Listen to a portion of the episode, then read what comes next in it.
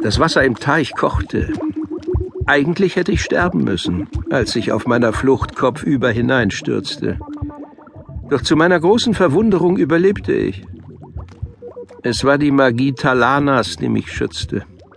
Ich sank tiefer und tiefer ins Wasser und drehte mich dabei um mich selbst. Ich konnte atmen. Mein Herz schlug. Die Hitze machte mir nichts aus. Ich streckte meine acht Beine aus, die ich ängstlich an meinen Körper gezogen hatte. Lange, haarige Spinnenbeine. In der Tiefe schimmerte ein Licht. War ich im Meer? Ich dehnte meine Beine, und das Licht wurde heller. Hatte ich das bewirkt? Ich probierte es noch einmal. Meine Beine wuchsen, und wieder nahm die Helligkeit zu. Ich spürte, wie ein Triumphgefühl in mir aufstieg. Tatsächlich, ich hatte Zauberkraft. Vor mir öffnete sich ein Tunnel aus Licht. Ich tastete mich mit meinen Spinnenbeinen vorwärts und wusste, dass am anderen Ende eine neue Welt auf mich wartete. Eine Welt, die ich mit meiner Magie erschaffen würde. Ich, die Spinnenkönigin Zaida. Tagesspiegel 24. April. Monsterwellen im Mittelmeer. Am vergangenen Dienstag kam es im Mittelmeer, wenige Kilometer westlich von Sardinien, zu einem rätselhaften Zwischenfall. Zwei Fischer berichteten, dass auf dem Meer plötzlich 20 Meter hohe Wellen aufgetaucht seien. Ihre Boote kenterten und sie selbst wurden über Bord gespült. Zum Glück trugen die Männer Schwimmwesten. So konnten sie es mehrere Stunden im Meer aushalten, bis ein zufällig vorbeifahrendes Schiff sie rettete. Die Fischer wurden wegen Unterkühlung in ein Krankenhaus gebracht. Niemand kann sich erklären, woher die großen Wellen stammen. Wellenforscher bestätigen, dass es auch im Mittelmeer hin und wieder zu Monsterwellen kommen kann. Eine einleuchtende Erklärung dafür haben sie aber nicht. Irgendetwas stimmte nicht. Sheila spürte es sofort, als sie die Haustür aufschloss.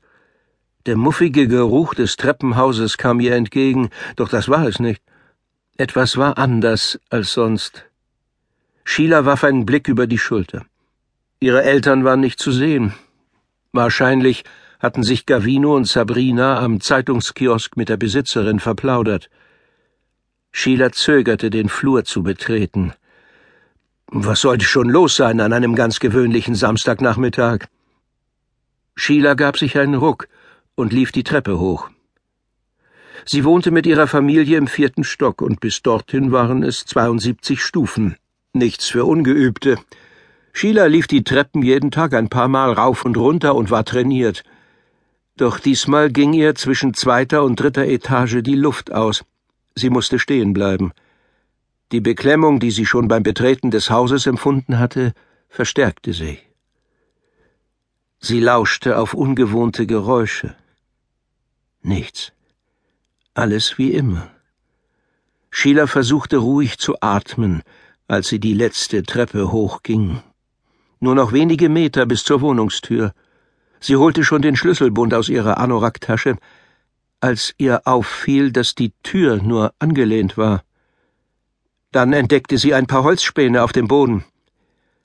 Sheila starrte auf die beschädigte Stelle am Türrahmen.